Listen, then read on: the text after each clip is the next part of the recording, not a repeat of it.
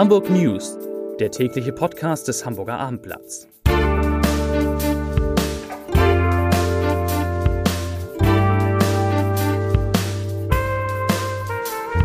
Herzlich willkommen. Mein Name ist Lars Heider und heute geht es in unserem wirklich unfassbar heißen Podcast-Studio um einen Prozess gegen ein Lied, das wirklich alle kennen und singen können und mit dem sich jetzt das Landgericht Hamburg beschäftigen muss. Außerdem sprechen wir über Flüchtlinge als Haderkapitäne, über Elektrobusse bei der Hochbahn und einen großen Erfolg für die Herzspezialisten des UKE.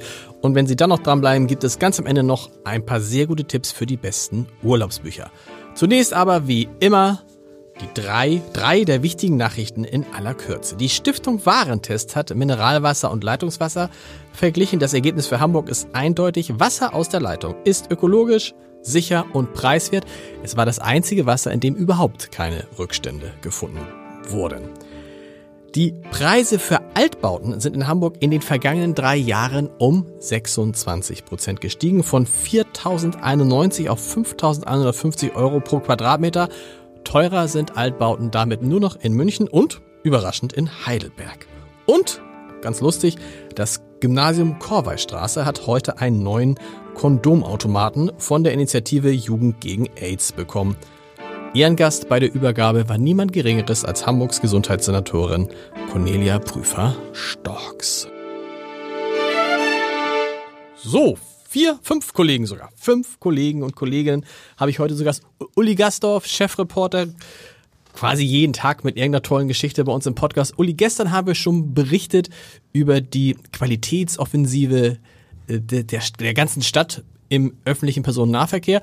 Heute hat die Hochbahn einerseits nachgelegt. Sie haben es ein wenig detailreicher heute Sehr gut. ausgeführt. Und Sie haben auch erstmal, fangen wir gleich damit an, mit den Gästezahlen äh, des vergangenen Jahres.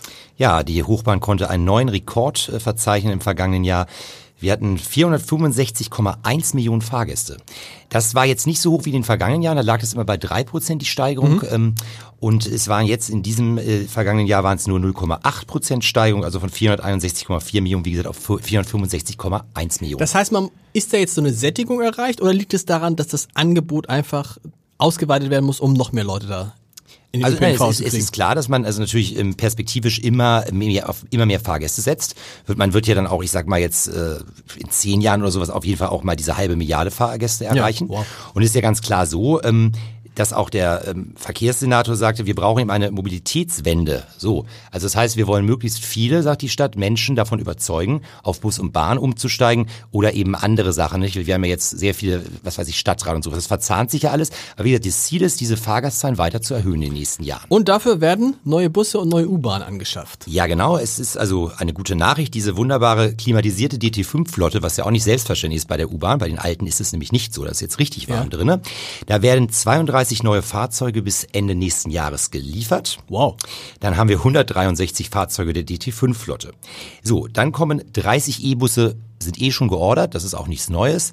Neu ist die Überraschung, es werden noch einmal 25 weitere Gelenk- und Großraumbusse geordert. Das ganze U-Bahn und Busse, also diese zusätzlichen Sachen, werden rund 200 Millionen Euro kosten. Und die Busse sind dann automatisch jetzt immer E-Busse oder die Gelenkbusse sind dann noch Diesel? Da, leider, leider sind das noch Dieselbusse. Da müssen wir noch dran arbeiten. Vielen Dank, Uli. Marc Hasse ist da aus unserer landespolitischen Redaktion, Wissenschaftsexperte, mehrfach ausgezeichnet. Du hast dich getroffen mit dem Chef des, des Herzzentrums am UKE. Warum? Mit dem Chef des universitären Herz- und Gefäßzentrums. Siehst du, deshalb bist du der Wissenschaftsexperte.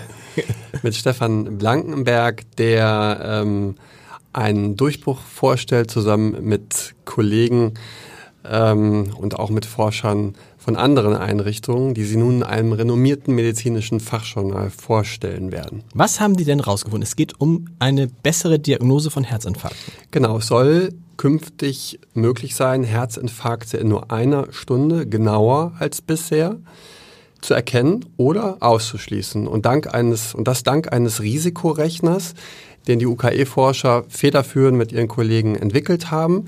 Dabei handelt es sich um eine Software, ein kostenloses Online-Tool, ähm, in dem man Blutwerte eingeben mhm. kann. Und das könnte helfen, sagt Stefan Blankenberg, Herzinfarkte künftig erheblich schneller zu behandeln als bisher. Auf welchem Niveau bewegt sich das? Interessante Erkenntnis? Sehr interessante Erkenntnis oder wie man heute sagt, Game Changer. Ein Game Changer nennt es Blankenberg selbst, wenn man ähm, das Fachjournal nimmt, dessen Namen wir hier aus Sperrfristgründen noch nicht nennen wow. dürfen, dann muss man es ähm, sehr hoch einschätzen. Ähm, man muss sich das so vorstellen, bisher läuft es äh, Kardiologen zufolge so, wer mit Brustschmerzen und ähm, Luftnot in die Notaufnahme kommt, könnte einen Herzinfarkt haben. Es könnte aber auch viele andere Gründe haben. Und dann machen Ärzte in der Regel zweierlei. Erstmal ein EKG und außerdem führen sie zwei Bluttests mhm. aufeinanderfolgend durch. So, diese Bluttests gibt es schon länger und die waren aber früher nicht besonders empfindlich. Und in vielen Kliniken wurden diese Bluttests dann innerhalb von drei Stunden, manchmal auch erst innerhalb von sechs Stunden durchgeführt, bis man ein Ergebnis hatte.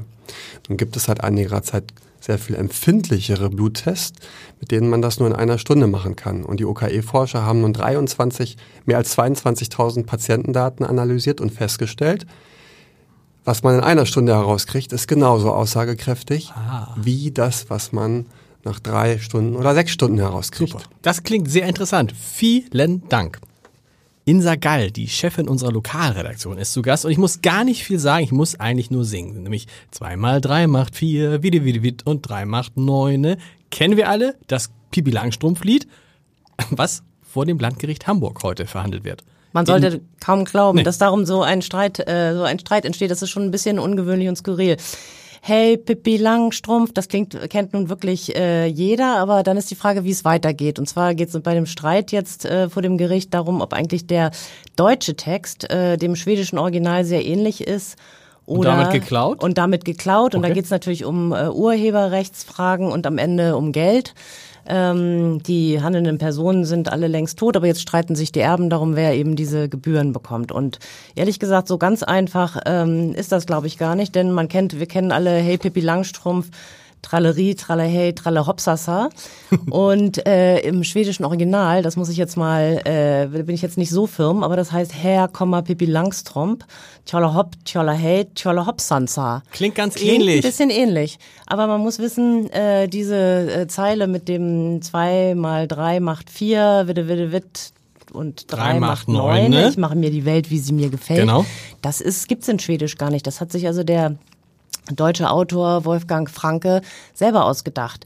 Und lustigerweise auch die Villa Kunterbund gibt es gar nicht im schwedischen Original. Auch das ist eine deutsche Empfindung. Also eine schwierige, schwierige Entscheidung für die Richter. Wann wird es denn da das Urteil geben? Ja, also äh, das Gerichtssprecher sagt selbst, das ist eine sehr komplexe Materie. Das scheint mir auch so. Ja. Äh, heute jedenfalls voraussichtlich noch nicht. Äh, das ist jetzt hier eine weitere Anhörung. Wir sind aber gespannt, wie es weitergeht. Sehr gut. Vielen Dank, Insa. Iris Helmut, stellvertretende Leiterin des Lokalressorts, alles nur so Führungskräfte heute hier, ist da. Iris, du bist, weil du äh, von der anderen Seite der Elbe kommst, jemand, der regelmäßig die Hadak-Fähren nutzt. So ist es. So ist es. Und dann ist dir da was aufgefallen in den vergangenen Wochen, Monaten? Dass die gerne mal ausfallen. Tatsächlich diese viel frequentierte Linie 62, ähm, die zwischen Finkenwerder und den Landungsbrücken verkehrt, die fällt halt oft aus. Und warum?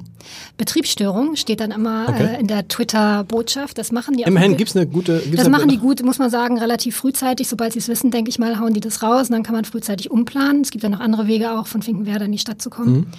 Ähm, äh, da steht dann Betriebsstörung und wenn man dann konkret nachfragt, ist es so, dass ähm, bei der HADAG Personalmangel herrscht.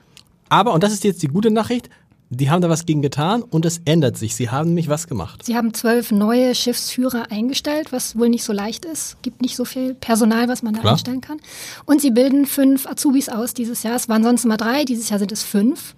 Und zwei Flüchtlinge sind darunter. Wow, das heißt irgendwie, da sind Flüchtlinge, die nach Hamburg gekommen sind und finden jetzt Arbeit als quasi Haddock-Kapitäne.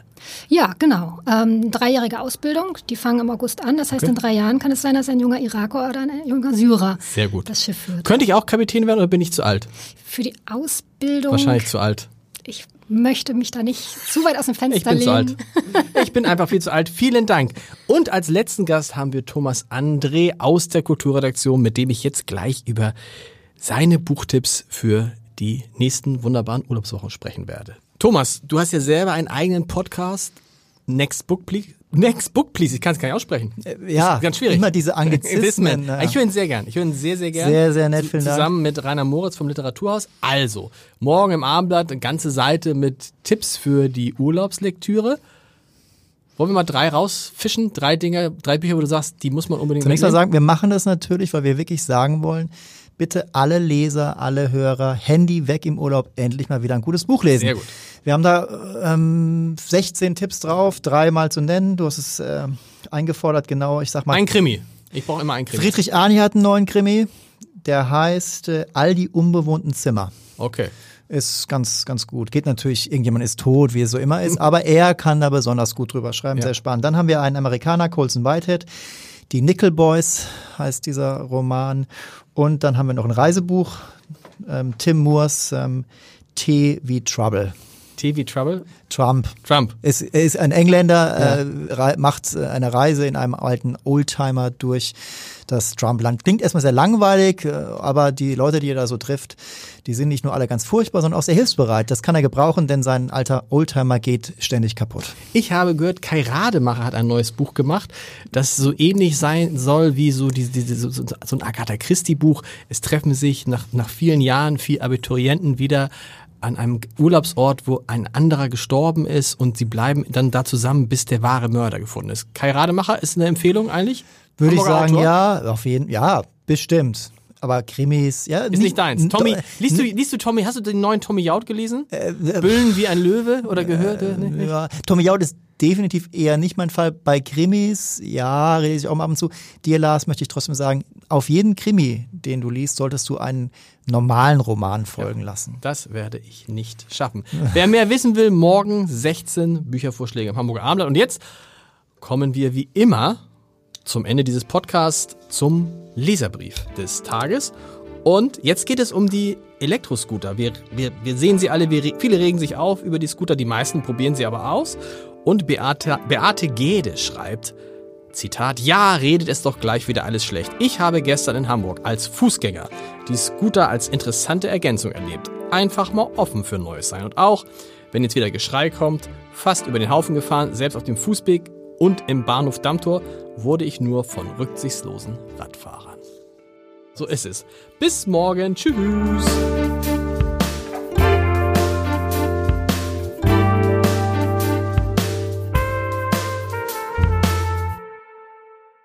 Weitere Podcasts vom Hamburger Abendblatt finden Sie auf abendblatt.de slash podcast.